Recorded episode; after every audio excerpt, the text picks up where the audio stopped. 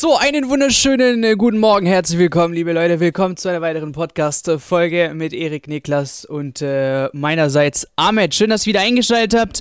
Und äh, ja, Hamburg ist braun-weiß, würde ich sagen. Das, äh, wir sind hier keine HSV-Fans. Wobei, Erik hat sich super gefreut als Bremer. Äh, war das schon ein gutes Wochenende, hat er gesagt. Also, wenn HSV verliert, wenn Bremen gewinnt, hätte, äh, ja, das könnte, glaube ich, nicht besser laufen für ihn. Ähm, und äh, das sind unter anderem unsere Themen für heute. Natürlich das äh, Stadtderby HSV gegen St. Pauli. Und da fragt man sich natürlich, warum ist der HSV der HSV? Jetzt im dritten Anlauf mittlerweile fast ja, ich will jetzt nicht sagen, dass sie nicht aufsteigen werden. Ich meine, es sind noch ein paar Spiele. Aber sie haben ihre Führung verloren. Und dann äh, werden wir natürlich auch äh, bezüglich dieses Dilemma zwischen Werder Bremen und Eintracht Frankfurt noch ein bisschen drauf näher eingehen. Es war ja mehr Kindergarten im Nachhinein als ja wirklich Profisport. Weil, ich weiß nicht, als Eintracht Frankfurt Trainer, wenn du schon so eine Kulisse hinter dir hast, darfst du eigentlich glaub, über gar nichts mehr beschweren. Ähm, das einerseits, aber das gerne später dazu. Und natürlich, Niklas kommt auch nicht zu kurz. Wahrscheinlich der größte Teil in diesem Podcast, was auf Schalke denn abgeht. Ähm, wir wiederholen nochmal, mehr Entlassungen als Punkte. Das ist unglaublich. Ich meine, das hat schon in der Hinrunde angefangen und hört nicht auf bis hierhin. Und äh, wir, wenn wir soweit kommen, äh, das werden, wird wahrscheinlich die nächste Folge sein, dann etwas auch über den nächsten Spieltag. So, jetzt quatschen wir aber über den HSV, der im dritten Jahr jetzt versucht wieder aufzusteigen und dann verliert man wieder mal ein Stadtderby. Also, wenn ich mir die letzten Jahre so anschaue, hat St. Pauli eine ganz gute Quote, ne?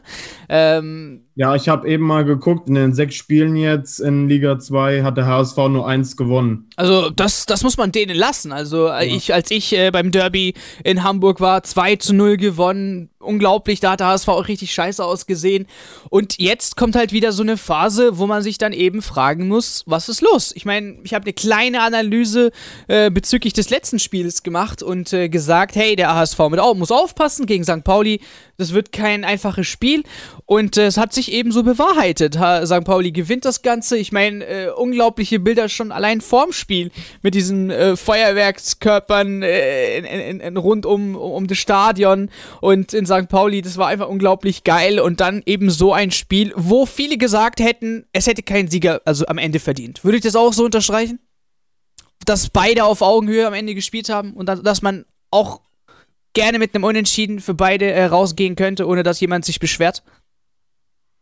Kann man schon argumentieren, aber ich finde halt so die, die klareren Chancen oder so, außer jetzt die beiden Alu-Treffer von, von Kittel, die waren echt sehr, sehr gut getretene Freistöße, fand ich halt trotzdem, dass Pauli irgendwie ein bisschen galliger war und natürlich sieht man auch an den gelben Karten, dass da ordentlich Druck im Kessel war, dass die auch einfach wollten und für mich ist halt diese Elfmetersituation halt. Genau, ich, genau das war so eine Sache, ich weiß nicht, ähm, an sich, das ist schon ein Kann-Elfmeter, finde ich. Aber warum dann der Videoschiri sagt, hier, guckt das auf jeden Fall nochmal an und Eidekin nimmt das dann ganz sicher zurück. Ich finde, man kann drüber streiten, man kann Argumente bringen, dass er vielleicht sogar erst am Ball ist, aber ich habe jetzt auch Aufnahmen bei Sky gesehen, wo du schon gesehen hast, dass der Pauli Salah, wie heißt der, Salazar oder so von Pauli zuerst am Ball war. Und ähm, ja, ich finde halt einfach das Tackling. Er geht mit beiden Beinen voraus in den Ball und das finde ich schon, das wäre im Mittelfeld safe, äh, sicherlich schon äh, ein, auf jeden Fall ein Foul gewesen und dann sollte man das im Strafraum halt auch so handhaben und ähm, ja, ja Ende ich, ich, während du weiterredest, ich werde auf jeden Fall es versuchen, äh, die äh, Szene nochmal einzublenden, damit ihr das Ganze auch äh, kommentieren könnt, wie ihr das Ganze gesehen habt, ob es jetzt ein Elfmeter war oder nicht. Ja, ist halt eine ganz schwierige Entscheidung. Also ich hätte den jetzt nicht unbedingt zurückgenommen, wenn das Idikins erste Wahrnehmung war, dass es für ihn ein Foul war, finde ich, sollte der Videoschiri dann nicht zwingend eingreifen. Aber man kann es, ich habe jetzt eben auf Twitter gelesen, man kann es dann argumentativ vielleicht dann doch so betrachten, dass es okay geht. Aber ja, das ist wieder so eine, so eine Sache im Regelwerk. Hm. Naja, äh, und äh, gegen Ende finde ich dann die Partie so ein bisschen vor sich hingeplätschert. Klar, äh, Terodde hatte, glaube ich, auch im Stande von 0 zu 0 ähm, auch mal eine Chance. Oder dieses, ha dieses Handspiel da auch äh, bezüglich ja, des Tors. Aber das, das muss man natürlich ja. auf jeden Fall äh, ja, wegnehmen oder beziehungsweise streichen. Und ich finde schon, dass es tendenziell unentschieden ausgehen kann, aber für mich war dann Pauli halt der Lucky Winner. War halt unglücklich, dass Leibold dem bei der Reingabe noch so unglücklich abfälscht und, in, in dem, Kofi Gire, oder wie er heißt, direkt vor die Füße fällt und dann kloppte das Ding halt schön in den Knick. Ja, und ähm, am Ende hat dann halt Pauli ganz gut gebunkert und deswegen finde ich schon, dass es klar geht und dass Hamburg braun-weiß bleibt. Wie hast du das Ganze gesehen, Niklas? Ja, ich denke, Erik hat das meiste schon auf den Punkt gebracht. Also durch die beiden Aluminiumtreffer denke ich schon, dass äh, es unterm Strich vielleicht ein bisschen glücklich ist, aber jetzt nicht unverdient, aber ein bisschen glücklich schon. Bei der Elfmeterszene ähm, habe ich eben auch schon kurz mit Erik diskutiert. Das ist halt, ja, ich, ich habe die Szene, ich müsste sie mir jetzt noch häufiger anschauen, aber es wird ja häufig inzwischen argumentiert eben mit der Wahrnehmung des Schiedsrichters auf dem Feld und so. Und wahrscheinlich hat halt Eitekin gesagt, ge ich glaube, der hat ihn ja erst gegeben, den Elver, und dann halt zurückgenommen. Wahrscheinlich hat er halt auf dem Feld irgendwie die Wahrnehmung gehabt, dass er den Mann erst trifft und auf den Bildern war dann zu sehen, dass es erst der Ball war. Ob man ihn dann zurücknehmen muss, weiß ich nicht. Ähm, aber ja, und ich muss halt insgesamt sagen, vom HSV finde ich, ist es halt insofern enttäuschend gewesen, weil der HSV hat natürlich die höhere individuelle Klasse eigentlich. Der HSV spielt oben um den Aufstieg mit. Und ich finde es halt schon, dass sich Hamburg echt wenig Chancen auch aus dem Spiel raus erspielt hat, dann auch häufig auch über Alles Standards nur Standards, ja. Und, so. und äh, das finde ich halt für eine Mannschaft, die die Ambition hat, halt aufzusteigen, ein bisschen dünn, äh, gerade in einem Derby, wo es halt auch um noch mehr geht als nur drei Punkte. Ähm, deswegen würde ich unterm Strich sagen, auch was so Einsatzbereitschaft und so betrifft, würde ich schon sagen, äh, geht das schon in Ordnung. Ist der verdientere Sieger, aber in Unentschieden, glaube ich, wäre es auf dem Papier verdient gewesen. Ja, jetzt äh, blenden wir euch nochmal dann hier die äh, Tabelle ein. Ähm, also HSV jetzt auf Platz 4 abgerutscht, eben äh, ein Punkt hinter Fürth, aber halt auch drei Punkte hinter Kiel und Bochum. Ne? Also ähm, ist das jetzt, was man den Bochumern und Kielern wirklich zutrauen kann, nochmal über die nächsten Spieltage Platz 1 zu verteidigen? Oder ist HSV auch schnell wieder auf Platz 1, äh, weil die da oben schon patzen? Die Sache ist halt, die spielen halt direkt jetzt am Wochenende alle gegeneinander und das macht es halt auch so spannend und so prekär. Ich meine, der HSV spielt jetzt in den nächsten Wochen jetzt gegen Kiel, also direktes Nordduell. Ja, und, und die letzten vier Spiele, sorry, 3-3 Erzberger Aue, 0-0 Fürth, Würzburger Kickers verloren und St. Pauli verloren. Von zwölf Punkten hat man nur zwei geholt. Ja, ähm, für, für so eine Ausbeute wurde ein Neuhaus gekickt. ja, zum Beispiel. Ähm, und da halt, halt das mit Kiel, das wird ein sehr, sehr schwieriges Spiel und danach kommt direkt Bochum. Bochum. Also man hat danach direkt die anderen beiden Hochkaliber in der Liga und dann, ja, wenn du da jetzt den Anschluss verlierst als Hamburg, dann wird es echt schwer, muss ich wirklich sagen. Und dann, ja, mal schauen, was das dann wird. Aber ich finde halt auch gerade die Szene am Schluss mit Leibold, die rote Karte, das war wieder so ein so ein Indiz, dass es halt einfach momentan nicht läuft und dann klopfst du den Boogie halt im, immer, äh, klopfst den Boogie halt noch so, gibst ihm quasi noch einen mit und damit fehlt er halt in so einem Spiel der Kapitän. Das ist natürlich auch scheiße, sage ich jetzt mal. Ja. Und ähm, ja, deswegen, also ich glaube halt, ja, wenn sie, wenn sie das jetzt auch verlieren sollten gegen Kiel, dann sehe ich wirklich die, die, äh, die Dämme langsam wegschwimmen, wenn ich ehrlich bin. Äh, was sagst du, ähm, Niklas Bochum und äh, Kiel, die nächsten zwei Spiele? Ja, ich muss sagen, äh, gerade Bochum, äh, glaube ich, oder ist jetzt mein Eindruck so, dass die momentan sehr konstant spielen. Deswegen glaube ich schon, dass Bochum am Ende ähm, irgendwo unter den ersten drei auf jeden Fall landen wird. Ich muss halt sagen, bei Holstein Kiel zum Beispiel, die haben ja jetzt auch unterm Strich verdient gewonnen, auch wenn man sich die Statistiken anschaut und so, aber hat natürlich auch ein bisschen Glück, weil ich glaube, bei Aue wurden auch zwei Tore zurückgenommen. Ich glaube zwar auch zu Recht, aber nichtsdestotrotz, es sind dann trotzdem so enge Spiele und der Unterschied ist halt einfach irgendwie, dass, dass Kiel die momentan gewinnt. Und deswegen sehe ich es wie Erik, dass halt über das direkte Duell ähm, jetzt oder die direkten Duelle in den nächsten Wochen, die der HSV halt auch noch hat, mit Bochum, glaube ich, spielen die auch noch oder so, ähm, dass da eben vieles entschieden werden kann. Und das sind halt immer diese klassischen Sechs-Punkte-Spiele. Der HSV hat jetzt drei Punkte Rückstand. Wenn sie da jetzt verlieren, sind es sechs. Wenn sie es gewinnen, sind sie wieder direkt dran. Also insofern sind das jetzt, denke ich, die Must-Win-Games. Und man sollte halt als HSV gucken, dass man nicht wie letzte Woche gegen Würzburg oder so sich halt gegen Kellerkinder solche Ausrutscher leistet, weil das kann einem ganz schnell die Saison kaputt machen. Und der HSV hat ja zwischendurch auch eine gute Serie gehabt, wo sie irgendwie, keine Ahnung, zehn Spiele am Stück nicht verloren haben. Jetzt haben sie elf, ein, ja. Oder elf. Jetzt haben sie ein Spiel aus den letzten sechs gewonnen und aus den letzten vier Spielen zwei Punkte geholt das ist natürlich ein herber Dämpfer für Aufstiegsambitionen. Deswegen denke ich, der HSV muss eine Schippe drauflegen, aber ich traue nicht. Ich füge da nochmal was hinzu. Ähm, die nächsten zwei Spiele danach wären Heidenheim, Heidenheim Platz 6 und danach Hannover Platz 8. Also die nächsten ja. vier Spiele sind gegen Mannschaften aus der oberen Tabellenhälfte. Ähm, und da wirklich, da, da trennt sich das eben das, das, das typische Beispiel, ob jetzt eine Mannschaft äh, ja nochmal zeigen kann, dass sie, dass sie in der Lage sind, auch solche Spiele, auch solche schwierigen Wochen äh, Punkte zu holen oder nicht. Ähm, wenn man sich jetzt Tendenz äh, die letzten Spiele anschaut, sieht das eher ja, bitter aus. Ähm, und äh, da bin ich mal echt gespannt, weil es könnte wirklich Szenario 1, äh, man verkackt wirklich einige Spiele, dann ist auch äh, Tien äh, sein, sein, sein, sein Trainerposten äh, äh, ja, wackelt und der könnte dann mittendrin gekickt werden, was absolut nicht für Stabilität sorgt ähm, in so einer ja, wichtigen Phase. Ähm, Szenario 2, ja, man, man nimmt ein paar Punkte mit, muss dann aber sagen, dass eben dann Bochum, Kiel oder Fürth, wer auch immer, ähm, sich immer weiter entfernt oder Letztes, letzteres, ähm, man holt da viele Punkte mit und ist wieder auf Platz 1. Lasst uns gerne eure Meinung äh, bezüglich der nächsten Spiele vom HSV, bezüglich des Spiels gegen St. Pauli in den Kommentaren und dann diskutieren wir gerne dort weiter und dann schauen wir mal, ob es bei allen guten Dingen, ja, ist, sagt man ja immer drei, ob es dann wirklich dann beim HSV beim dritten Mal klappt. So, und ähm, jetzt, liebe Eintracht Frankfurt-Fans, also ich kann euch sagen, Erik, der wohnt in. Soll ich euch die Straßen Straßendinge raushauen? Komm gebürtig aus Mittelhessen und da sind ja. alle sehr, sehr Frankfurt fixiert. Ich meine, Niklas kommt direkt aus dem Umkreis von Frankfurt und ja. Ja. Also. Nee, also, Vorfall. Ähm, eigentlich hat man das ja nicht so krass mitbekommen, wenn man nur sich das Spiel angeschaut hat. Dann im Nachhinein äußert sich halt äh, Adi Hütter, dass äh, ganze Zeit von der, äh, von der Werder-Seite was kommt, dass der ganze Zeit was von den Tribünen was kommt. Äh, komisch, dass Kofeld gesagt hätte, das wären Zuschauer. sind ja keine, sind ja eigentlich keine erlaubt, ne? ähm, ähm, genau, es sind eigentlich Sachen, wo ich mir denke, es zeigt, und ich muss leider das Wort jetzt hier benutzen, wie pussyhaft der Fußball geworden ist.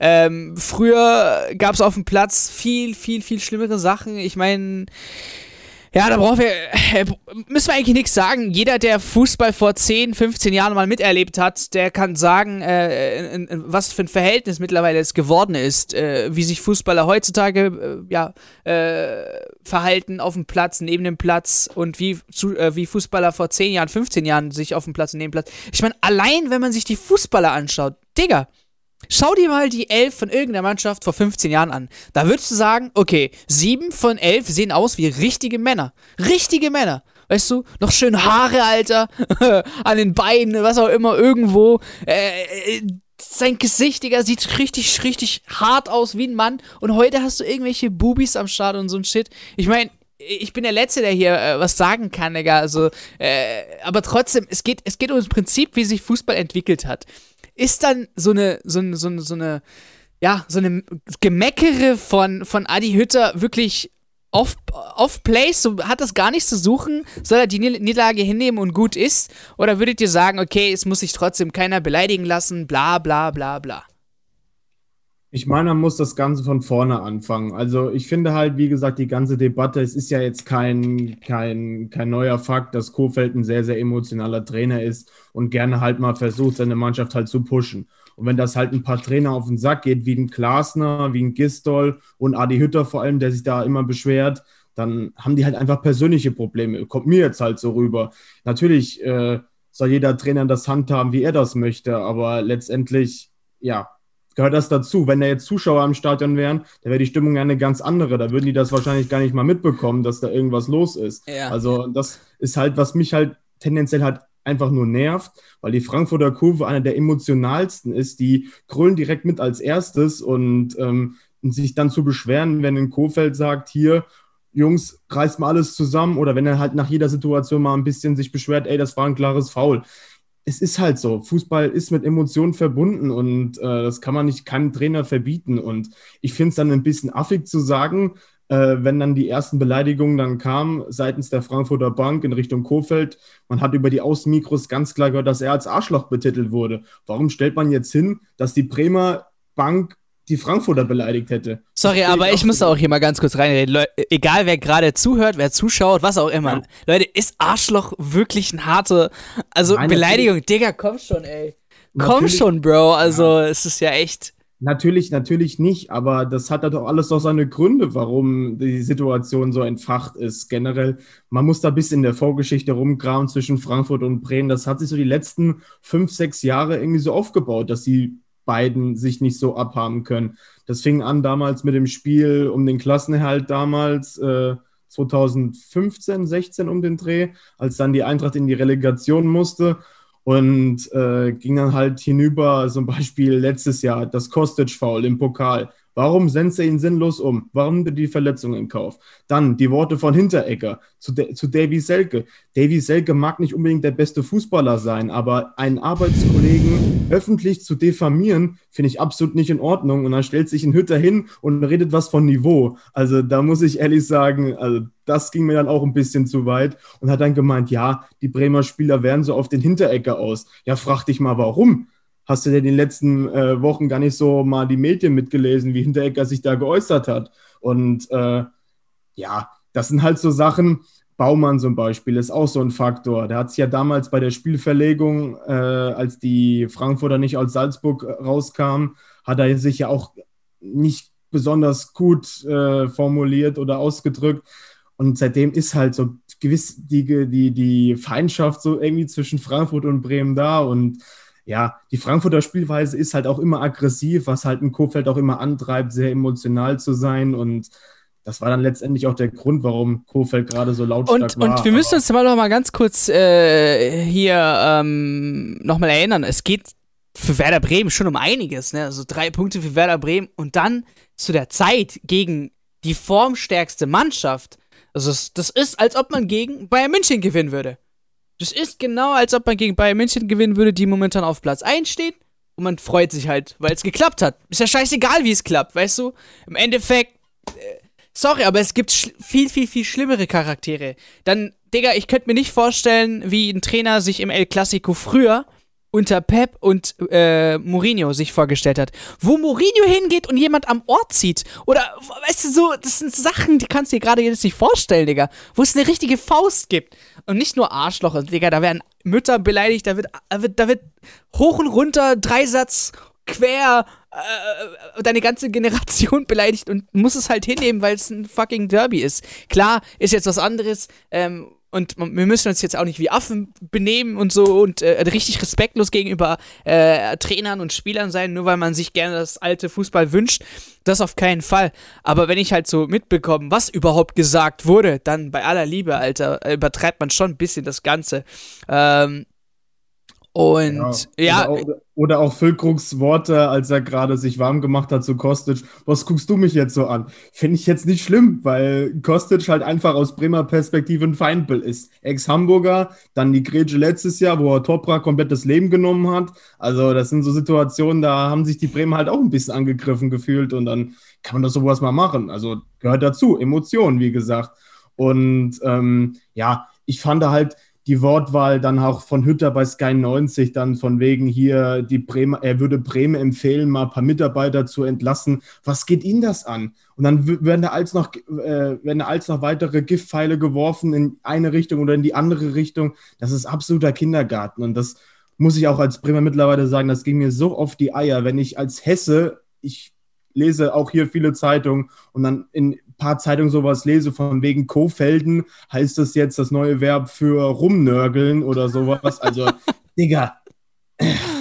Geil. Freitag, am Freitag hieß es noch, wie hoch wird die Eintracht gewinnen? Und dann dachte ich mir nur so, fickt euch ins Knie, Alter, wirklich. also das war dann schon eine Genugtuung, so ein persönliches Derby gewonnen zu haben. Aber wie gesagt, mich freut es ja, wenn ich die Eintracht international sehe. Ich will sie ja auch ehrlich gesagt international sehen, weil wenn, man jetzt die Woche mal guckt, was Hoffenheim oder Leverkusen da international betrieben haben, hätte die Eintracht deutlich mehr Bock drauf, muss man ehrlich sagen. Und die, finde ich, würden das halt auch mehr representen hier Deutschland in der, in der Europa League oder halt auch in der Champions League meinetwegen.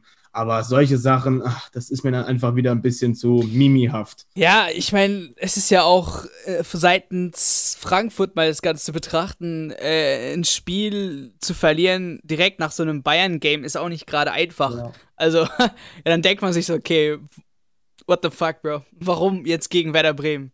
Ist halt so der typische Bayern-Fluch, den man dieses Jahr sieht. Hoffenheim hat ja die Bayern auch geschlagen in der Hinrunde 4-1 und danach kann man auch eine herbe Pleite. Ich weiß jetzt nicht gegen wen, aber danach hat es auf jeden Fall auch bei denen nicht so funktioniert. also lieber nicht gegen Bayern gewinnen, ja.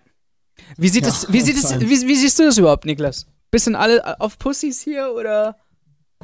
Für mich wird das ganze Thema einfach momentan viel zu krass aufgebauscht. Ja, also ich meine, Erik hat das ja schon gesagt mit der Rivalität so ein bisschen. Ähm, ich meine, ich bin selbst auch Trainer. Ich weiß auch, das kann einem schon manchmal auch auf den Sack gehen, wenn irgendwie ein Trainerkollege die ganze Zeit nur übers Feld schreit. Aber das geht mich als Trainer nichts an, was der andere Trainer macht, solange ich nicht persönlich dadurch angegriffen werde. Und wenn der, wenn der Trainer von, von Werder Bremen, also Florian Kofeld, der Meinung ist, er müsste irgendwie über Schiedsrichterentscheidungen meckern, er müsste seine Jungs weiter motivieren, dann ist das alles okay. Aber der, der, der, der vierte Schiedsrichter steht doch daneben, ne? Also der hätte ja auch was machen können, falls es zu irgendwelchen äh, ja, äh, Überschreitungen irgendwelcher Linien gekommen wäre, wenn ihr, wenn ihr wisst, was ich meine. Also, wenn jetzt übel was gesagt wurde, dann hätte doch der reagiert, oder nicht? Dann hätte ja, Kofeld also, vielleicht eine rote Karte gezeigt, wenn er jetzt irgendjemanden krass beleidigt hätte. Ja, deswegen, ich glaube, dass habe ich zumindest so ein bisschen rausgehört, auch bei Hütter, dass, dass es ihm vor allem darum ging, dass halt von der ersten Minute an dann halt immer, ah, Hinteregger muss da Geld bekommen und weiß ich nicht, dass es da halt so gegen Schiedsrichterentscheidungen geht, sage ich mal. Diese, und ja, dass das natürlich von Trainern und von Fans immer ein bisschen subjektiv pro eigene Mannschaft bewertet wird, ist auch klar, ja, aber im Endeffekt ist das nicht die Aufgabe in meinen Augen von Adi Hütter zu entscheiden, was Kofeld mit dem Schiedsrichter kommuniziert. Und wenn der, wenn der Kofeld der Meinung ist, der Hinteregger muss dafür Geld bekommen und er sagt das dem Schiedsrichter, dann ist das eine Sache zwischen dem Schiedsrichter und Florian Kofeld. Und wenn der Schiedsrichter sagt, hier, Herr Kofeld, du gehst mir langsam gewaltig eben, auf die Nüsse, eben, ja, ja. halt deine Fresse, sonst schicke ich dich auf die Tribüne. Genau, genau. Vorteil, ja, dann ist das eine Sache zwischen denen, aber da muss sich Adi Hütter nicht einmischen. Ja, und ja. Genauso, ich weiß nicht, ist, die Eintracht hat ja auch irgendwie gesagt, ich habe zum Beispiel auch diese Beleidigung mit Arschloch von, von irgendjemandem von Frankfurt zu Kofeld gehört, wo sich ja Kofeld dann auch, hat man ja über die Außenmikros gehört, beschwert hat und gesagt hat, als Arschloch muss ich mich jetzt hier nicht beschimpfen lassen und keine Ahnung. Da hat ja auch dann danach argumentiert, die Eintracht, dass irgendwie vorher schon was von Bremer Seite ausgekommen ist. Aber ich finde, das ist immer so ein, so ein, so ein ja, so wie du, so wie du mir, ich so ich dir. Und dann immer so nachtreten. Und für mich zum Beispiel als Frankfurt-Fan würde es mich jetzt eher ankotzen, dass man das Spiel verloren hat. Und ich meine, Hütter hat, glaube ich. Es ist ja aber auch der Frust, warum man. Es ist ja, es ist ja gemixt alles so. Er ist so verloren. Verstehe ich auch. Und ich meine, der, der, der Hütter hat ja auch, glaube ich, dann danach mal in einem Satz irgendwie erwähnt, dass, dass Bremen das Spiel sportlich auch verdient gewonnen hat. Nur ich finde, so ein Satz müsste eine viel größere Bedeutung haben als dieses ganze Drumherum. Und das ist so ein, das fällt so beiläufig. Und jetzt wird aber eine Woche lang wieder darüber diskutiert, wer hat wie was gesagt, wer hat wann angefangen. Dass natürlich sich die Eintracht mit der Spielweise keine Freunde in der Liga macht, mit so Aktionen wie dem Foul von Kostic oder vor allem so Aussagen wie Hinteregger, da bin ich komplett bei Erik. Ja, sowas das geht nicht, ja. Also finde ich jetzt persönlich, dass man da jemanden so öffentlich in Stiefel stellt. Klar kann man sagen, leichte Provokation, klar kann man sagen, halt Emotionalität und weiß ich nicht.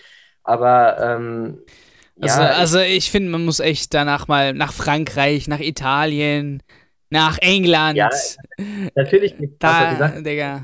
die Sache ist halt zum Beispiel, wenn man wenn mit Fans, das hat ja Erik vorhin auch gesagt, mit Fans hörst du die Hälfte davon gar nicht, was da gesprochen wird. Ich finde halt momentan ist es so, schon so ein bisschen so, das sagt ja auch die DFL gerade jetzt in, in Bezug auf so Corona-Regelungen und so, dass eben die Fußballer und Trainer halt Vorbildfunktion haben. Und wenn du da die ganze Zeit hörst, dass sie sich nur als Arschloch und weiß ich nicht was beschimpfen, kann man drüber streiten. Aber es kann ja jeder, kann, da kann ja jeder Als seine ob wir in Real Life besser reden, weißt du, das ist halt dann immer so eine ja, Sache, ey. als ob wir hier, ja. Menschen und deswegen finde ich es auch scheiße, wenn die DFL einem Trainer eine Geldstrafe gibt, wenn der mal sagt, der Schiri pfeift scheiße oder so, ja, weil ja. Das, das geht dir halt mal raus, ja, weil du einfach das gerade fühlst. Was mich einfach so ein bisschen stört, ist dieses immer weiter nachtreten. Und das geht vor allem von der Frankfurter Seite aus, finde ich. Also ich finde, das Thema ist gut. Man hat das jetzt geklärt. Dann kommt wieder einer und sagt, da würde ich jetzt Mitarbeiter entlassen. Dann kommt einer und sagt, ach, das war hier und jetzt wird das Ganze wieder aufgedröselt, was vor zehn Jahren passiert ist. Keine Ahnung. Ja, das, ich finde, das, das Thema muss gut sein. Die, klar, die Bremer sind jetzt teilweise mit ihren Aussagen jetzt auch nicht gerade so deeskalierend unterwegs, sondern verteidigen sich halt, aber sie gehen, also aus meiner Sicht jetzt nicht. Die wollen sich den schwarzen Peter zuschieben genau, lassen. Genau, sie einfach. gehen jetzt nicht den aktiven Schritt und, und werfen der Eintracht vieles vor, aber sie reagieren halt auf Vorwürfe von der Eintracht. Aber aus, mein, in, aus meiner Sicht muss damit jetzt mal gut sein. Ich meine, die Eintracht, wie lange wollen, wollen die sich jetzt noch mit dem Bremen-Spiel beschäftigen? Wisst ihr, worauf ich mich am meisten freue? Um die Champions League-Plätze oder um das internationale Geschäft. Die haben ja Spiele, auf die müssen sie sich konzentrieren. Da finde ich es ein bisschen albern, jetzt halt sich so lange hinzustellen und zu sagen, ja, die bösen Bremer, die waren da so laut und keine Ahnung. Und Aber ich freue mich richtig, richtig auf die zukünftigen Spiele. Zwischen, ja, das wird, das wird mega Zwischen lustig. Eintracht also, Frankfurt und Werder Bremen. Also, äh, ich, ich war echt oft in Bremen und eigentlich habe ich äh, hier äh, den äh, Bremern äh, was gesagt mit diesen zu nett und auch nach so einem Dortmund-Spiel, die konnten nichts bemängeln so am Gegner und nichts kam raus, viel zu nette Fans und dann, ich denke mir so, jetzt, jetzt geht's los, jetzt freue ich mich, Alter. Oder aber wir auswärts ist noch was anderes als zu Hause. Zu Hause hast du ja nur hier so die ganzen Familien und so, aber auswärts ja, ist dann Ja, ja, ja, ja, war, war ja aber auch im Weserstein. Ich weiß, war jetzt keine Fans und so, aber trotzdem. Ähm, ja, das mal zum Ganzen. Ich glaube, wir müssen nicht mehr drüber reden. Das war jetzt einfach nur eine Schlussfolgerung. Wir haben gar keinen Bock mehr drüber zu reden, weil es schon echt. Ja, ich meine, es ist eh echt lächerlich. Also da jetzt nochmal 12, 13, 14 Minuten reicht schon aus äh, über dieses Thema. Mhm äh, weil wir brauchen mehr Zeit für was Wichtigeres. ich finde, man muss da auch gar nicht drüber reden, wer da jetzt irgendwie Schuld hat oder wer da anfängt, weil das ist genau, was Erik am Anfang ja gesagt hat. Das ist genau dieses Kindergartenniveau. Der hat angefangen, jetzt mache ich das, dann macht er das, sondern einfach, das ist jetzt so gewesen. Hütter war mit der, Frank mit der Bremer Bank nicht zufrieden und umgekehrt war es das genauso. Ja, sollen die sich jetzt äh, ärgern, ein Bier zusammen trinken oder es halt lassen und jetzt einfach wieder auf den Sport konzentrieren. So, das haben die Bremer ja versucht, indem sie das Gespräch gesucht haben, aber die Frankfurter wollten halt nicht. Naja, aber. das lassen wir, lass, lass mal jetzt so stehen. Ja. okay, ähm, ja. Kommen wir zu einem Thema, wo ich schon ein bisschen drüber gesprochen habe. Ähm, direkt nach dem Spiel äh, Stuttgart äh, gegen Schalke ähm, und dann gab es ja direkt einen Tag danach ähm, ja eben ein paar Entlassungen ähm, auf Schalke. Trainer durfte gehen, äh, Groß durfte gehen, ähm, Schneider durfte gehen. Also das sind schon Namen gewesen, ja, die man eigentlich ja also bezüglich jetzt Schneider zum Beispiel, auch die Fans sich das Ganze früher gewünscht haben. Ähm, aber dass jetzt halt auch ein Groß geht ähm, nach so einem Spiel, zeigt, dass ja auch die da oben momentan gar keinen Bock mehr haben und nicht mehr wissen, was man überhaupt machen muss. Ähm, ich lese nochmal vor, wie das überhaupt jetzt interim, ja, wie die Lösungen aussehen könnten und was wir heute halt machen werden, ist einfach nur nochmal detaillierter ein bisschen drauf reingehen, auch weil wir jetzt hier Niklas haben. Ähm, der sich da besser auskennt. Ähm, also auf jeden Fall die Aufgaben von Schneider ähm, wird der technische Direktor Peter Knebel interimsmäßig äh, übernehmen. Da haben sich erstmal auch ein paar Schalke-Fans drüber lustig gemacht. Was, was hat er mal vergessen? Eine Gehaltsliste? Ja, bei Hamburg, genau. Im Park liegen lassen. Hoffentlich hat er einen Rucksack diesmal dabei. Bro, als ich das gelesen habe, ich konnte nicht mehr. Ich so geil. Naja, ähm, er wird von äh, Mike Biskins und Norbert äh, Elgert unterstützt. Außerdem fand ich nice, Gerald Asamoah übernimmt die Aufgaben von Rieder. Ähm, und ein Comeback von Tenius ähm, kommt nicht in Frage. So stand jetzt. Ja, Niklas, gab es jetzt überhaupt neue Informationen ähm, nach diesen äh, Informationen, welche ich jetzt hier vorgelesen habe? Nee, also im Prinzip hast du es schon richtig gesagt. Die, die Unterstützung von Norbert Elgert und Mike Biskins ist vor allem im Bereich der Kaderplanung halt für die nächste Saison. Ähm, und und Knäbel macht halt interimsweise, bis es halt jemand Neuen gibt, ähm, den, den Sportvorstandsjob mit. Und jetzt ist halt die große Frage nach, der, nach, dem, nach dem Trainer sozusagen, ob man da jetzt eine kurzfristige Lösung sich holt sozusagen, also oder eine langfristige Lösung, mit der man jetzt schon arbeitet. Also, dass man halt sagt, man holt jetzt einen Trainer, der verfügbar ist und der soll dann bleiben und auch den Neuaufbau mitmachen. Oder ob man halt jetzt irgendeine Interimslösung einstellt bis Sommer. Und da wurden, wurde halt viel über Mike Biskins gesprochen und Mike Biskins gehört seit heute zusammen mit äh, Uno Cinel und Naldo, also bisherigen Co-Trainern auch, ähm, den Trainerstab an, allerdings äh, nur als weiterer Co-Trainer. Das heißt, Schalke steht nach wie vor ohne Cheftrainer da und ist da noch auf der Suche. Und, ja, der war ja also auch äh, Co-Trainer neben Hüb Stevens schon, oder? Als er kurz da war. Genau, ja, der war auch schon, ja, der war, der war schon häufiger auch äh, als Interimstrainer, also ist ja schon ab und an mal eingesprungen in Trainerteams als Co-Trainer und so weiter, eben jetzt als zuletzt auch unter Hip Stevens und ja. ja. Ah, was, was enttäuscht dich eigentlich am Ganzen von dem Thema, was gerade jetzt passiert? Ja, es ist, äh, ich meine, dass das im Sommer eine, äh, ja, ein neues Personal kommen musste auf der Führungsebene, das war ja klar. Das war jetzt ja auch schon bekannt, dass Schneider geht am Saisonende und so weiter. Ähm, ich frage mich halt, warum man jetzt diesen Tabula Rasa-Schritt mitten in der Saison macht. Ich meine, wie gesagt, Schalke hat ja nicht mal jetzt einen Nachfolger. Wir spielen am Freitag gegen Mainz. Heute hat das Training, wurde das Training von den Athletiktrainern geleitet, morgen von Co-Trainern. Wir haben momentan keinen Cheftrainer äh, in so, vor so einem wichtigen Spiel die Sache ist halt, dass die Spieler offensichtlich zu großen Teilen nicht mehr mit, mit äh, Christian Groß konnten. Also ich finde halt, man muss einfach sagen, ich, ich finde den Schritt, den, den die Schalker Führungsspieler da gemacht haben mit dieser Spielerrevolte, ich finde das sehr, sehr verwerflich, ähm, weil äh, du übergehst den Trainer. Christian Groß hat ja auch mehrfach gesagt, zu ihm ist niemand gekommen, mit ihm hat niemand gesprochen. Ja wenn du ein Problem im Trainer hast, sollte es das erste sein, dass du auf den Trainer zugehst und versuchst das zu klären, bevor du das hinter dem Rücken irgendwie beim Sportvorstand machst. Ich kann allerdings auch verstehen, warum einige Spieler da keinen Bock mehr drauf hatten. Ich meine, die sportliche Misere liegt sicherlich nicht an, an äh, Christian Groß. Ja. Ich meine, wir haben jetzt vier Trainer in dieser Saison schon gehabt. Äh, unter keinem hatte man einen besseren Punkteschnitt als unter äh, Christian Groß und das waren 0,5 Punkte pro Spiel. Also das ist schon eher traurig. Ähm, aber ähm, wenn du natürlich als Cheftrainer von Schalke deine eigenen Spieler nicht mal per, mit einem richtigen Namen ansprechen kannst, wenn du aus einem Can Bostogan einen Kahn Erdogan machst oder aus einem Alessandro Schöpf einen Massimo Schüpp äh, und den dann im Training an, als Österreicher, der fließend Deutsch spricht, von Grund auf, auf auf Italienisch ansprichst und so, das sind halt schon Dinge, das sollte dir als Trainer einfach nicht passieren. Deswegen kann ich schon verstehen, dass da viele Spieler auch keinen Bock drauf hatten. Jetzt allerdings irgendwie die, die Misere von Seiten der Spieler beim Trainer zu suchen, das ist eigentlich das, was mich mit am meisten aufregt, weil klar, auch jetzt am Wochenende wieder Standardverteidigung und so, das sind natürlich Sachen, die vom Trainerteam erarbeitet werden und das war eine Katastrophe. Ich glaube den, den, den Spielern auch, dass das taktische Konzept von Christian Groß nicht immer gepasst hat.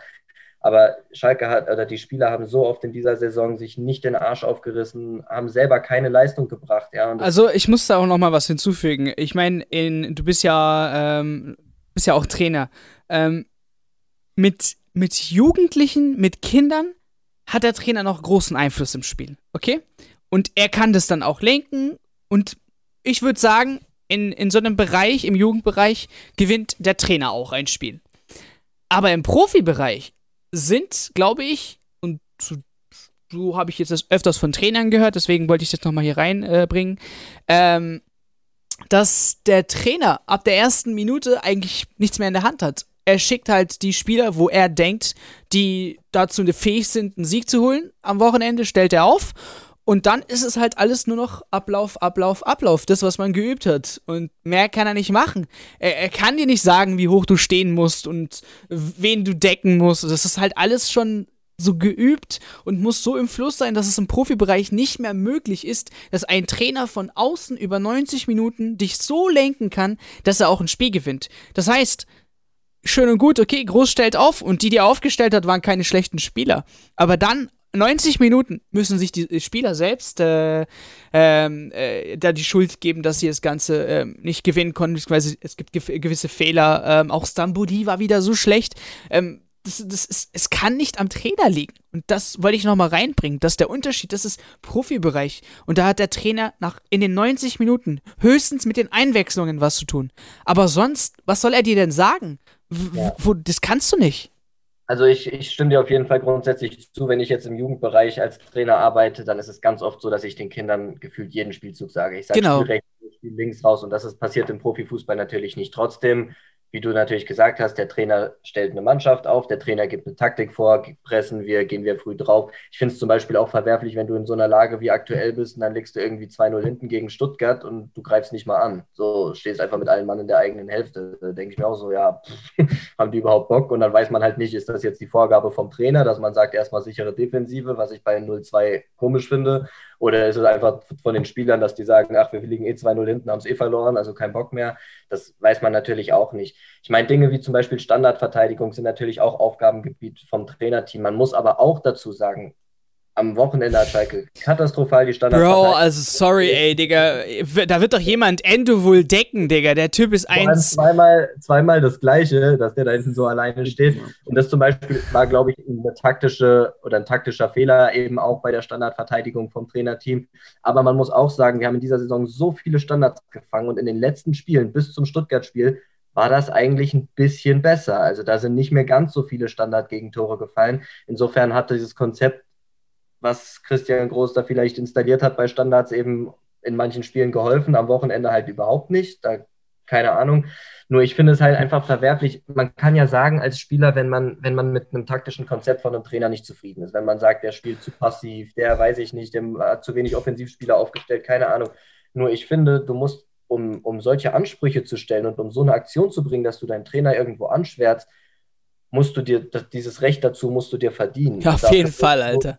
Ja, und dafür musst du als Spieler alles in die Waagschale werfen, was du kannst. Du musst laufen, du musst den Platz umflügen. Du, ich meine, ich will den, den Schalkern in den, in den letzten paar Spielen nicht absprechen, dass die in manchen Phasen sehr bemüht waren, aber es gelingt nichts. Und wenn du keinen Pass über drei Spieler zum Mitspieler bringst, kannst du dafür nicht den Trainer verantwortlich machen. Wenn du drei Millionen oder vier Millionen im Jahr verdienst, teilweise, wie manche bei uns, dann kannst du nicht sagen, der Trainer ist schuld, wenn er wegen taktischem Konzept und weil er meinen Namen nicht kann, wenn du selber keinen Pass über drei Meter spielst. So, da kann auch ein, ein Hansi Flick auf der Bank sitzen oder ein Pep Guardiola, das bringt auch nichts. Ja, das heißt, natürlich ist es eine Mischung. Ich war mit den Schalke-Trainern in dieser Saison auch nicht zufrieden. Ja, weder mit Christian Groß noch mit Manuel Baum. Das war zum Beispiel auch einer, wo ich jetzt gedacht habe, dass der nicht so reinpasst. Da habe ich mir auch schon andere Namen gewünscht.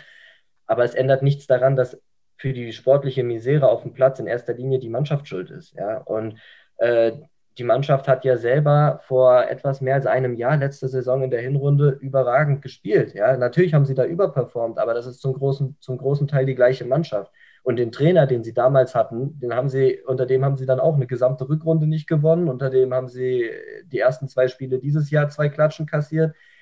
Das heißt, es liegt nicht an den Trainern, ja, sondern es liegt eben in erster Linie an der Mannschaft und die Mannschaft muss eben liefern und dann kann man überlegen, ob der Trainer der richtige ist, ja. Aber wie wie wie löst man das Ganze jetzt am besten für dich? Ich meine, klar, du hast jetzt keinen Einfluss im Team, aber äh, was für dich, welche Ansicht ist da jetzt am besten bezüglich der restlichen Zeit? Ja, also ich äh, man soll natürlich nie aufgeben, sagt man ja immer, aber für mich ist es unausweichlich, dass wir in die zweite Liga gehen werden. Und deswegen fände ich es jetzt falsch, wenn man jetzt versucht, eine langfristige Lösung zu installieren, nur weil jemand gerade auf dem Markt ist. Also wenn ich jetzt höre, man will eigentlich einen Steffen Baumgart oder einen Domenico Tedesco holen, die aber beide, wenn dann erst nach der Saison verfügbar sind, und deswegen überlegt man jetzt, einen Dimitrios Gramotzes einzustellen. Das ist für mich schon wieder die falsche Herangehensweise, weil du sagst, du möchtest im Sommer einen Neustart machen ja, komplett, dann nehme ich jetzt keine B-Lösung als Trainer für die nächsten Jahre, sondern dann versuche ich meine A-Lösung dafür zu holen. Und wenn man sagt, Steffen Baumgart und Domenico Tedesco passen menschlich, taktisch, was weiß ich, eben in dieses Bild des Neuaufbaus rein, dann musst du versuchen, die zu holen und nicht irgendjemand, der jetzt gerade auf dem Markt ist. Das Problem ist halt nach der Interimslösung, die du halt momentan suchst, ja, da ähm, bin ich zum Beispiel absolut dagegen, dass man wieder bei einem Hüb Stevens anfragt oder keine Ahnung, der halt immer der Feuer. Lass den Mann in Ruhe, Alter, ohne Witz, Digga. Ich schwör, der verreckt irgendwann mal an der Seitenlinie und dann haben wir den Salat, Digga. Genau, und deswegen, ja, momentan kursiert für so Interimslösungen mäßig halt so Namen wie Peter Neuruhr, der sich jetzt auch wieder aktiv angeboten hat, äh, tatsächlich realistisch, weil man Digga, wenn der im Porsche dann rankommt, dann ist vorbei. Dann ist vorbei, Digga. Dann geht ihr als größte Meme der Geschichte ein, Digga. Peter Neururer kommt im Porsche auf Schalke, Digga. Ah. Ja, er hat sich halt angeboten. Das Problem ist halt, was ich sehe, wenn du eine Interimslösung einstellst, musst du gucken, dass das am besten jemand ist, der entweder schon im Verein ist, sprich auf deiner Payroll bereits sich befindet, oder dass du jemanden einstellst, äh, so als Art Feuerwehrmann, wo aber, also der aber wenig Bezüge bekommt. Weil was bringt es mir, wenn ich jetzt einen Trainer einstelle, wieder für keine Ahnung, wie viel Geld der dann verdienen soll bis zum Ende der Saison und dann entscheiden wir in drei Spielen, ach, es lief nicht, wir kriegen den schon wieder. Es ist ja jetzt nicht so, dass wir jetzt einen, einen Trainerwechsel dieses Jahr hatten, sondern der Trainer, der jetzt kommt, wird der fünfte in dieser Saison sein. Das ist mal eine Hausnummer, das ist bald so viel, wie wir, äh, wie wir Punkte geholt haben bis jetzt. Also ähm, deswegen äh, sollte es auf jeden Fall jemand sein, der, also als Interimslösung, der eben entweder so Schalke verbunden ist, dass er dafür wenig bis nichts verdient, oder halt jemand, der bereits im Verein sich befindet. Und da fallen halt, also viele Fans wünschen sich natürlich Norbert Elgert, aber der hat ja schon früh abgesagt, der wird das nicht machen und das finde ich auch gut. Ähm, und jetzt sind halt gerade viele Namen wie Thomas Waldoch oder ähm, äh, Thorsten Fröhlich, also die von der U23, die Trainer im Gespräch. Äh, ich könnte mir sogar vielleicht vorstellen, dass Schalke selbst sagt, würde es überhaupt jemand freiwillig machen? Denkst du, jemand hat wirklich freiwillig Bock, dann diesen Trainerposten jetzt zu machen? Das ist das große Problem, denke ich. Ja, also äh, das sieht man ja selbst bei einem Mike Biskins. Der hat gesagt, natürlich unterstützt er den Verein und natürlich ist er, der ist ja eh im Team und, und er macht das nicht nur für die Kaderplanung, sondern er hilft auch im Trainerteam mit, mit Naldo und so. Aber auch da sagt er gleich, ich habe keinen Bock, mich da jetzt ins Rampenlicht zu stellen. Ich bin da nicht der richtige Typ für. Und du musst halt jetzt jemanden finden. Und ich befürchte halt irgendwie, und das hoffe ich absolut nicht, dass es eben am Ende einfach, weil es kein anderer Schwanz macht, eben am Ende wieder angefragt wird bei Hüb Stevens. Und das möchte ich einfach nicht. Ja? Und äh, ja, deswegen im Prinzip ist es mir relativ egal, weil die Saison für mich eigentlich gelaufen ist. Also klar, aufgeben sollte man nie und was weiß ich, aber sind wir mal realistisch, da muss schon ein riesengroßes Wunder passieren. Und insofern ist es im Prinzip auch egal, wer da bis zum Ende der Saison auf der Bank sitzt. Deswegen hätte ich jetzt persönlich auch überhaupt kein Problem gehabt, wenn man einfach Christian Groß da gelassen hätte. Weil okay, ja. Wenn er den Abend nicht kann und im Sommer geht, dann ist es halt so, dann gehen eh die meisten Spiele. also. dann, dann, dann versuchen äh, Erik und ich noch in, in einer Minute oder so das Ganze zu lösen. Nee, keine Ahnung, wie, was ist dein Wunsch, wie das Ganze jetzt oder wie man es am besten handhaben sollte? Boah, mir fällt da wirklich irgendwie schwer, gerade irgendwie eine Meinung zu finden, weil Niklas hat ja eigentlich im Prinzip schon alles so auf den Punkt gebracht und gerade, ja, die Trainerdebatte, dass die vielleicht auch, äh, wer war das vor allem? Mustafi und wer ist noch? Mustafi, Huntela und Kolasinac waren die, die auf Schneider wohl zugegangen sind. Ja. Musste also mal überlegen, das sind die. Die drei, Leute, die ihr geholt habt, haben euch. Ja. Bäm, hintergangen, Alter.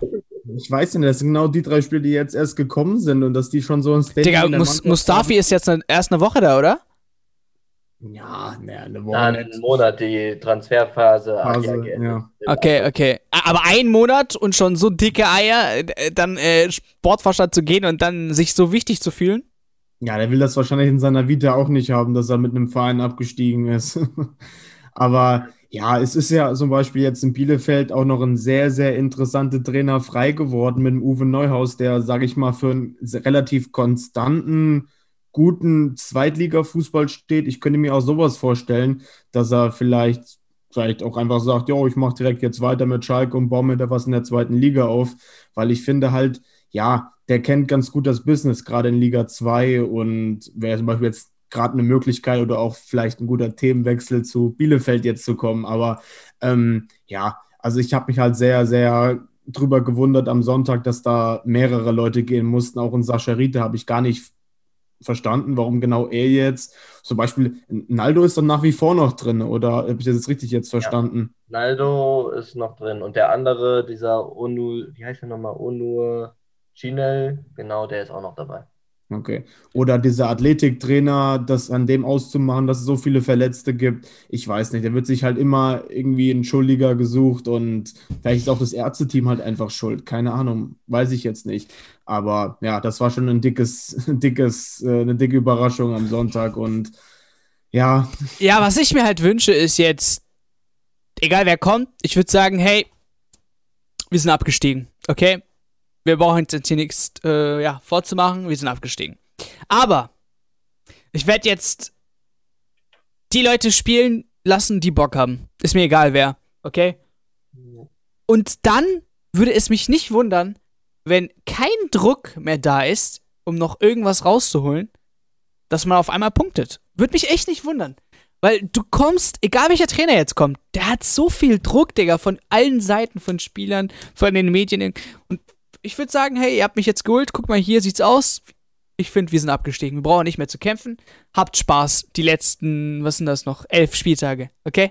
Elf Spieltage. Habt Spaß. Egal was rauskommt, mir scheißegal. Ich, aber eine Bedingung, ich lasse nur Spieler spielen, die Bock drauf haben. Ist mir egal wer. Zweite, erste, scheißegal wer.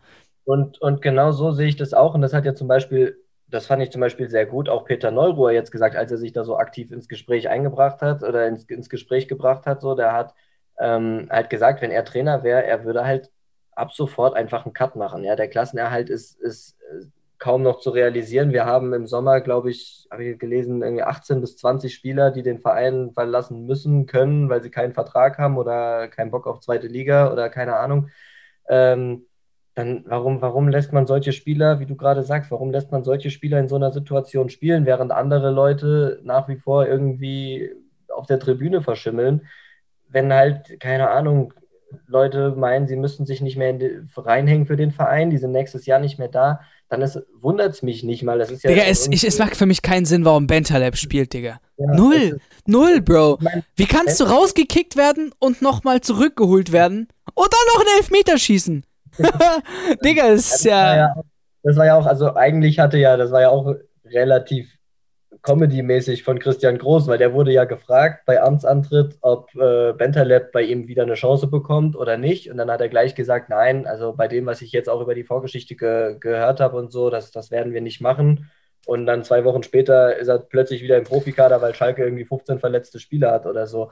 Aber das sind einfach Dinge, die verstehe ich nicht, weil in der Jugendakademie sitzen noch so viele Leute. Ja, Schalke Mann, ich schwöre. Schalke plant aktiv nächstes Jahr mit Kerim Shalanolu, diesem, dem Cousin von Hakan Shalanolu, den wir ja geholt haben. Der, der, der soll nächstes Jahr, weiß jetzt nicht ob Stammkraft, aber der soll nächstes Jahr auf jeden Fall eine, eine wichtige Rolle einnehmen. Der Typ war noch nicht einmal bei uns im Profikader. Aber so Leute wie Ojibka und keine Ahnung, die touren jede Woche darum. Digga, ich schwöre, ich check das absolut null. Also ja, man könnte jetzt zwei ist, Stunden drüber reden, warum, warum das ja? nicht so ist, aber. Nimmt man so jemanden nicht mal mit, selbst wo Mustafi ausgefallen ist oder sowas, ja, dann, dann setzt du Hamza Mendil, der gefühlt, weiß ich nicht, seit zehn Jahren nicht mehr gespielt hat, gefühlt, ja, setzt du den auf die Bank, von dem du weißt. Ja. Okay, jetzt äh, hängt noch ein bisschen Zoom, aber die sind gleich wieder da. Ähm. Auch nicht? nee, nicht. Ist auf einmal beendet worden. Ähm, ja, wir rufen natürlich wieder ein, die äh, an. Eine Verbindung wird aufgebaut. Aber ich glaube, wir haben das Große jetzt gesagt. Äh, keiner, keiner versteht, oder keiner von uns versteht es, warum die zweite oder die jungen Spieler nicht berücksichtigt werden. Und äh, warum man da eben nicht einfach sagt, hey, lass mit diesen Leuten arbeiten, mit diesen Leuten äh, spielen, das juckt uns nicht. Egal, jetzt, wir steigen wahrscheinlich eh ab. Also die Chancen stehen halt so, dass wir absteigen. Aber dann wenigstens mit Leuten, die es wirklich, die wirklich Bock drauf haben, abzusteigen und nicht so ein Shit. Ähm, so, jetzt versuchen wir nochmal das Ganze. Ja, dann äh, machen wir einfach bei Neuhaus weiter. Und zwar passt es ja auch wegen Entlassungen. Ähm, und ja, einfach kurz, ich glaube, wir alle verstehen das nicht, oder? So Bielefelds Ambitionen momentan in Liga, ähm, in der ersten Liga ist doch, glaube ich, maximal Klassenerhalt. Ähm, was hat man da erwartet? Und ich fand jetzt mit Neuhaus, er hat keinen schlechten Job gemacht. Das waren einfach nur ja, ein bisschen schwere Spiele, würde ich sagen, oder nicht? Ja, ich denke auch. Ich, ich, kann mir es halt nur vorstellen, dass es irgendwas Taktisches ist, dass die Auslegung vom Vorstand irgendwie eine andere war oder dass sie sich da was anderes erhofft haben oder halt interne Probleme aufgetreten sind, weil ich fand jetzt generell so das Auftreten von den Arminen eigentlich immer ganz gut, ähnlich wie Paderborn letztes Jahr und die haben nach wie vor eine gute Chance in der Klasse zu bleiben, wenn nicht sogar auch noch direkt drinnen zu bleiben oder halt eben über Relegation. Also ich weiß nicht, also für mich kann es jetzt auch eher, ich habe den Schritt jetzt auch nicht so ganz verstanden, aber ich glaube, das ist eher was Internes dann. Und ähm, ja, anders lässt sich das nicht erklären, weil ich finde generell die Arminia, wenn man überlegt, dass die vor sechs, sieben Jahren noch in der dritten Liga gespielt haben und ja, in der zweiten Liga waren sie jetzt eigentlich die letzten Jahre auch eher so ein durchwachsenes Zweitligateam bis auf letztes Jahr. Da haben sie halt den großen äh, Umbruch hingekriegt mit direkt Platz 1 und haben eine sehr, sehr gute Zweitligasaison gespielt. Und ich finde, dafür steht halt auch ein Uwe Neuhaus für Konstanz. Und ja, und äh, finde, wir müssen mal ganz kurz nur die, Spiel, die Spiele nochmal hier erwähnen, weil, ja. also nach dem Spiel, wo man gegen VfB Stuttgart gewonnen hat, kam Eintracht Frankfurt, kam in der Zeit eine starke Kölner Mannschaft und dann eben das verlegte Bremen-Spiel und dann Bayern, Wolfsburg, Dortmund. Ja, was willst du dort holen, Bro? Sorry. Ja, definitiv jetzt nicht so viel. Und, und sie haben gegen Ahnung. Bayern unentschieden gespielt und fast gewonnen. So ist das, weißt du noch. Ja, stimmt, das ist 3-3, ja. Keine Ahnung, also dann, wie gesagt, ich bin mir eigentlich relativ sicher, dass irgendwas Internes da nicht so lief oder keine Ahnung, dass sie irgendwie ganz andere Ambitionen sehen oder ich weiß nicht, damals bei Hacking und Gladbach war es ja auch irgendwas, dass sie gesagt haben, hier, es hat keinen Sinn oder Wolfsburg mit Labadia damals, weil die sind ja auch trotzdem in die Europa League gekommen mit ihm, aber es hat dann vom System nicht mehr so gepasst. Aber ich verstehe das nicht, weil Neuhaus ist eigentlich so ein ganz, so ein Trainer, der für Konstanz steht, sei es in Liga 2, in Liga 1, für solche Teams wie Bielefeld eigentlich genau der richtige Mann ist. Also das ist mir schon irgendwie ein bisschen ein Rätsel und ich kann mir jetzt auch ehrlich gesagt nicht so erklären. Äh, neuer Trainer gibt es ja auch schon. Ähm, jetzt habe ich seinen Namen vergessen. kam vorhin auf Sky. Äh, wie dem auch sei. Ist, ist jetzt mit Schalke Bielefeld so die Mannschaft, wo sicher auch unten bleiben wird? Oder ist es eine Mannschaft, die vielleicht so wie Mainz oder Köln so erstmal gute Phasen haben äh, oder noch Phasen haben werden und eben sich daraus äh, retten können? Ähm, weil ja, Mainz Tendenz, ich denke mal schon, dass sie langsam Mannschaft, Mannschaften ja, über sich überholen werden. Ja, also stimme ich dir auf jeden Fall insgesamt zu. Ich meine, Bielefeld war für mich halt auch eigentlich so, ich sag mal vor der Saison Absteiger Nummer eins. Ich finde eigentlich, dass die eine sehr positive Saison bis jetzt spielen. Ähm, und auf die Gegner wollte ich halt auch nochmal eingehen. Also äh, es hieß ja auch in irgendeiner Mitteilung, glaube ich, dass man jetzt ja irgendwie in den letzten Spielen den Vorsprung irgendwie auf einen Abstiegsplatz von sieben Punkten auf einen Punkt zusammengeschrumpft wäre und so. Aber wie gesagt, angesichts der Spiele, also Dortmund, Bayern, Frankfurt, Wolfsburg, die seit keine Ahnung wie vielen Spielen kein Gegentor mehr gefangen haben, das ist natürlich auch schwer da zu punkten. Ich habe vorhin irgendwo was gelesen, dass es bei, bei der Neuhaus-Entlassung wohl auch um äh, Differenzen zwischen Vereinsführung und ihm in Bezug auf die, ähm, auf die Zukunft des Vereins halt gehen soll. Das be gerade bezüglich äh, dem Status als Ausbildungsverein. Der, der, der Verein selbst sieht sich wohl als Ausbildungsverein und ähm, Neuhaus hatte damit wohl irgendwie Probleme. Der wollte irgendwie nicht aus wirtschaftlichen Gründen Spieler abgeben oder so sondern eher auf Konstanz achten und der, ja. der Verein wollte eben eher das, das Geld mitnehmen aus den, ja, halt als Ausbildungsverein. Aber ich weiß jetzt auch nicht, ob das hundertprozentig stimmt. Aber ich bin auch bei Erik, also aus sportlichen Gründen, wenn Bielefeld wirklich Neuhaus aus sportlichen Gründen jetzt vor die Tür gesetzt hat, dann gilt für sie genau das Gleiche wie für die Schalke-Spieler. Dann ist das einfach nur größenwahnsinnig, weil Bielefeld hat den mit Abstand kleinsten Etat der Liga. Bielefeld ist absolut drin im Abstiegskampf. Die stehen auf dem Relegationsplatz, haben, glaube ich, nur einen Punkt Rückstand oder sind sogar punktgleich mit Platz 15. Und äh, wenn, wenn man da tatsächlich sagt, das ist nicht unser Anspruch, unser Anspruch ist, dass wir hier besser dastehen, und dass wir, ich meine, man hat ja sogar gegen die Bayern einen Punkt geholt, ja, aber wenn man jetzt sagt, unser Anspruch ist, dass wir jetzt auch noch Dortmund und Wolfsburg schlagen, die seit 100 Jahren kein Gegentor mehr kassiert haben, dann ist das für mich einfach Realitätsverlust und Größenwahnsinnig. Und ja, deswegen kann ich mir das auch wirklich beim besten Willen nicht vorstellen, Ähm, ja. Deswegen denke ich auch eher, dass es eher um so der, der, der, neue Trainer äh, heißt aus, unter, unter anderem, äh, sorry, Frank Kramer was, genau. Äh, das wird der neue Coach sein, hat unter anderem Hoffenheim, Düsseldorf und zuletzt Akademieleiter bei RB Salzburg. da bedient man sich auch gut, ne? Bei, bei Salzburg. Momentan, ja. ähm, ja, die, die, kannst die, du dem Mann auch jetzt ehrlich gesagt auch nicht so viel sagen, weil, ja. Ja, es, es, es, es, es, es ist, wie jeder sagt, erstmal zu, zu Neuhaus, das ist die Entlassung, die keiner versteht. Ähm, und am Ende würde ich sagen, selbst schuld, wenn es am Ende nicht reicht und in Liga 2 geht, aber was ich dabei gedacht habe, keine Ahnung. Ich finde es halt nur den Zeitpunkt wieder sau blöd, weil jetzt hast du am Wochenende ein Spiel gegen Union, die momentan auch jetzt nicht unbedingt gerade die formstärksten sind. Boah, auch die nächsten Max, Spiele, Alter. Union, Leverkusen, Leipzig.